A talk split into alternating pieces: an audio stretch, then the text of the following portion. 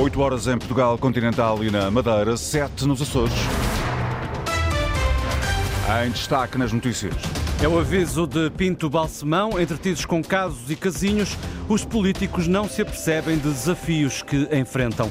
Com ironia, Pedro Nuno Santos lembra que no PS não houve tantos líderes para trazer para a campanha. António Costa diz que está pronto para ajudar. Eu farei campanha sempre e quando o Partido Socialista entender que eu sou útil e quando achar que eu sou útil, cá estou. Pedro Nuno Santos anuncia que António Costa entra na campanha em breve. Salomé Afonso está na final dos 1500 metros do Campeonato do Mundo do Pista Coberta. A esta hora, 12 graus no Porto, estão 13 em Lisboa e Faro, 15 em Ponta Delgada, Funchal 17. As notícias com Miguel Soares.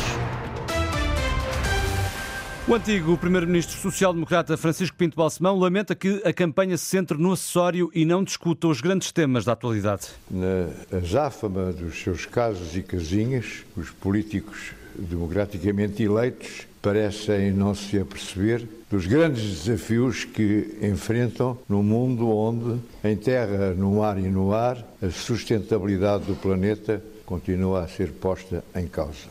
Tudo isto me leva a perguntar que democracia queremos, que democracia é possível perante todos os novos desafios que surgiram, em particular já no século XXI.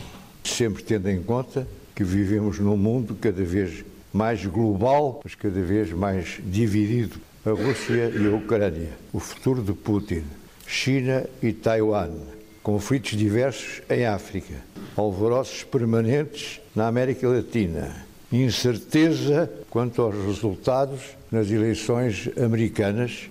Tudo isto nos preocupa e são apenas alguns dos problemas graves que enfrentamos a curto prazo. O recado de Pinto Balsemão para os políticos eleitos a partir de Coimbra, onde recebeu o prémio Universidade de Coimbra. Já o reitor da Universidade, Amílcar Falcão, aproveitou a cerimónia para criticar o silêncio dos candidatos às eleições legislativas sobre as questões do ensino superior, ciência e inovação. É com bastante preocupação que verifico que nos múltiplos debates entre as diferentes forças partidárias não tenham sido feitas até ao momento referências explícitas ao ensino superior, à ciência e à inovação.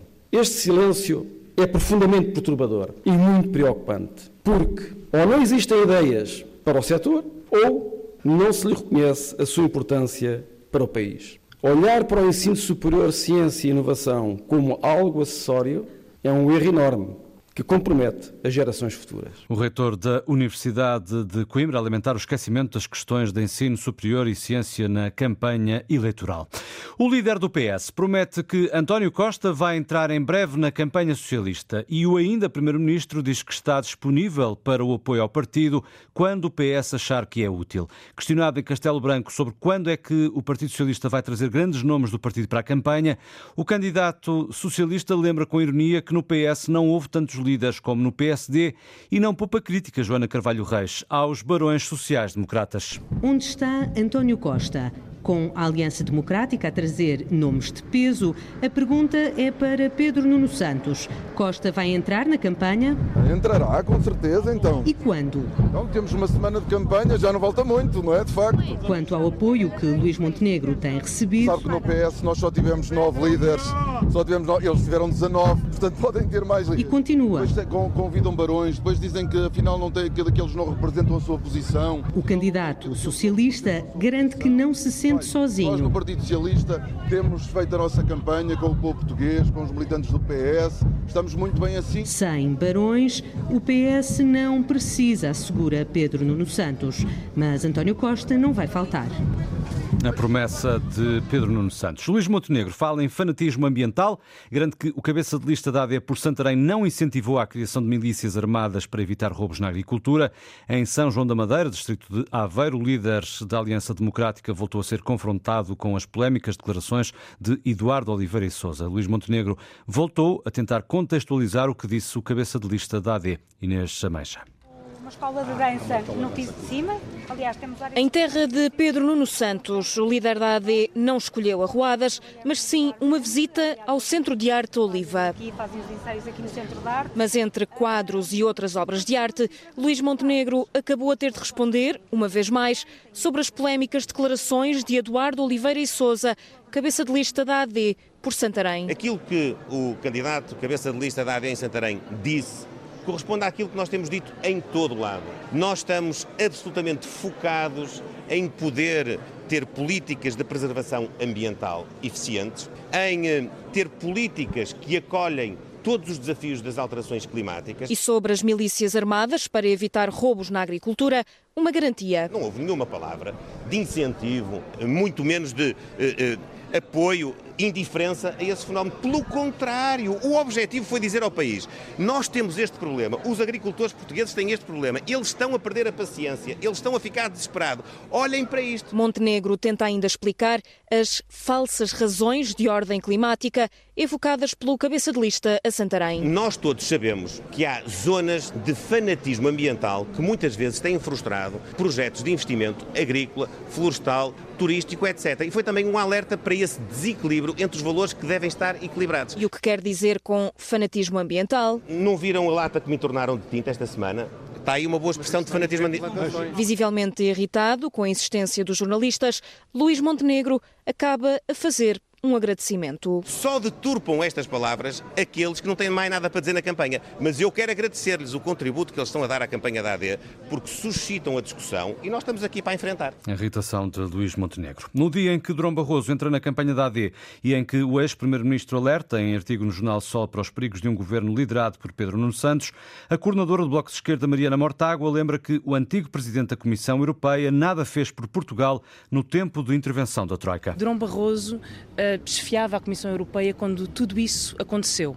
E esfiava a Comissão Europeia depois de ter saltado do cargo de Primeiro-Ministro, abandonado o país para ir para a Comissão Europeia. E da Comissão Europeia saltou para a Goldman Sachs, que foi o banco privado que contribuiu para a crise, que depois quis impor a austeridade e que é o rei das portas giratórias. É a Goldman Sachs, é o banco internacional que mais portas giratórias tem com os governos, com a banca, que representa o pior que há do polo financeiro mundial. Quando ouvimos Durão Barroso, é a Goldman Sachs que está a falar. Mariana Mortágua insiste, a direita não tem nada de novo para oferecer ao país. Há uma de duas coisas na campanha do PSD, ou candidatos que representam ideias retrógradas que depois é preciso esconder, ou é o passado que regressa para a campanha, seja pela forma ou com a cara de Passos Coelho, seja com a cara de Assunção Cristas, seja com a cara de Durão Barroso. Tudo o que a direita tem para oferecer a Portugal é passado. Questionada pelos jornalistas sobre a disponibilidade de Lucília Gago para continuar no cargo de Procuradora-Geral da República depois de outubro, mês em que termina o mandato, Mariana Mortágua não quis comentar, diz apenas que respeita decisões pessoais. Os trabalhadores da Auto Europa rejeitam a proposta de aumentos salariais da empresa. A administração propõe uma subida de 5% este ano. A Comissão de Trabalhadores considera inaceitável, depois de um ano de excelentes resultados da fábrica de automóveis de Palmela, no distrito de Setúbal. A Comissão de Trabalhadores adianta em comunicado que já informou a empresa que os trabalhadores não vão aceitar migalhas. A Nicarágua acusa a Alemanha junto ao Tribunal Internacional de Justiça de ajudar o genocídio em Gaza. Entretanto, o presidente norte-americano informa que o exército dos Estados Unidos vai enviar nos próximos dias ajuda humanitária para o enclave. ONU alerta: os sudaneses vivem um clima de puro terror. O conflito já causou mais de 7 milhões de deslocados e milhares de mortos. Luís Peixoto. O alto comissário das Nações Unidas para os Direitos Humanos alerta que a guerra civil criou um clima de puro terror para os civis no Sudão. Volker Turk considera a guerra entre as Forças Armadas e as Forças de Apoio Rápido um conflito implacável e sem sentido. Os números oficiais apontam para 14.600 mortos, mas a ONU e as organizações não governamentais estimam que os números sejam superiores. Há mais de 7 milhões de deslocados e 1 milhão e meio de refugiados. Países vizinhos, como o Egito, têm recebido uma fatia significativa de refugiados sudaneses. As tentativas de um acordo de paz têm falhado sucessivamente.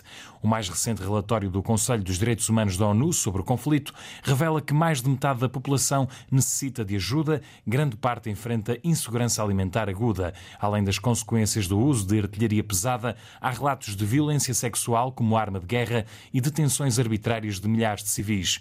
O Alto Comissário das Nações Unidas para os Direitos Humanos, Volker Turk, lembra que 80% das instalações hospitalares estão fora de serviço e acrescenta que a destruição de hospitais e escolas vai ter um efeito nefasto e duradouro no acesso à saúde e à educação. A crise no Sudão já dura quase há um ano.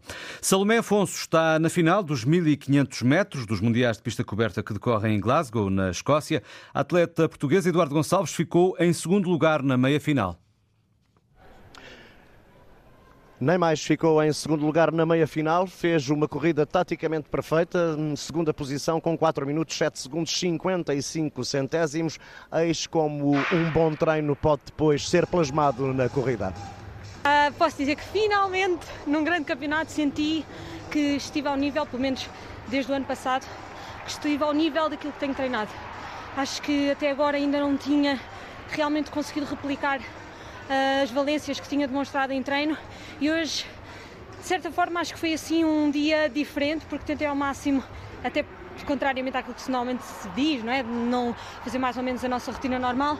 Não tentei fazer a minha rotina normal. Tentei pensar assim, não, hoje, em vez de ser a Lomé muito efusiva, muito impulsiva, aquecer e tudo mais, tentei estar muito tranquila e acho que isso realmente demonstrou-se em prova, porque acho que fiz uma prova muito estável e isso permitiu-me ter uma boa ponta final e garantir a final. Uma final que vai disputar-se no domingo, a feminina, tal como a masculina. E para que tenhamos uma presença de um atleta português nessa final masculina, teremos que, dentro de 10 minutos, assistir à semifinal em que vai participar Isaac Nader. Em princípio, não deverá eh, ter dificuldade em apurar-se para essa ambicionada final, uma vez que detém a melhor marca entre todos os competidores da série. Salomé Afonso na final dos 1500 metros. A atleta portuguesa não esconde a satisfação por ter conseguido apurar-se. Daqui a pouco, o penúltimo classificado da Primeira Liga de Futebol, o Chaves, recebe o sétimo classificado no campeonato, o Arouca. Ambiente aí em Chaves, Carlos Rui Abreu. É um ambiente de expectativa para a formação da casa, já que está ávida de pontos nesse tal 17 lugar e quer fugir rapidamente dos lugares incómodos da tabela. E por isso o técnico Morano Teixeira vai apresentar na baliza guarda-redes Hugo Souza, depois um trio de defesas com Bruno Rodrigues, Vasco Fernandes e Júnior Pius. Daí para a frente, João Correia, Dário Assugo, Rafael Guzzi Sanca, Chieletti, João Batista e Beni. Do outro lado, um tranquilo Aroca que olha já para os lugares europeus, é o atual sétimo classificado classificado, está a 7 do sexto lugar. Vai jogar com Arroba Barrena, Tiago Gaio, Bambu, Ravi Montero e Everson, David Simão e Pedro Santos, Cristo Gonzalez, Jason, Sila e a Murrica. O arte é Janko Vasilica, nesta altura 5 graus em Chaves, está frio, mas não chove em perspectiva. Um bom jogo de futebol. É daqui a nada, começa às 8 e um quarto. Informações na Antena 1.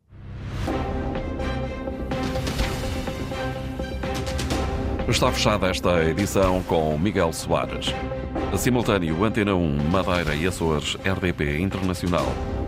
Informação em permanência em notícias.rtp.pt.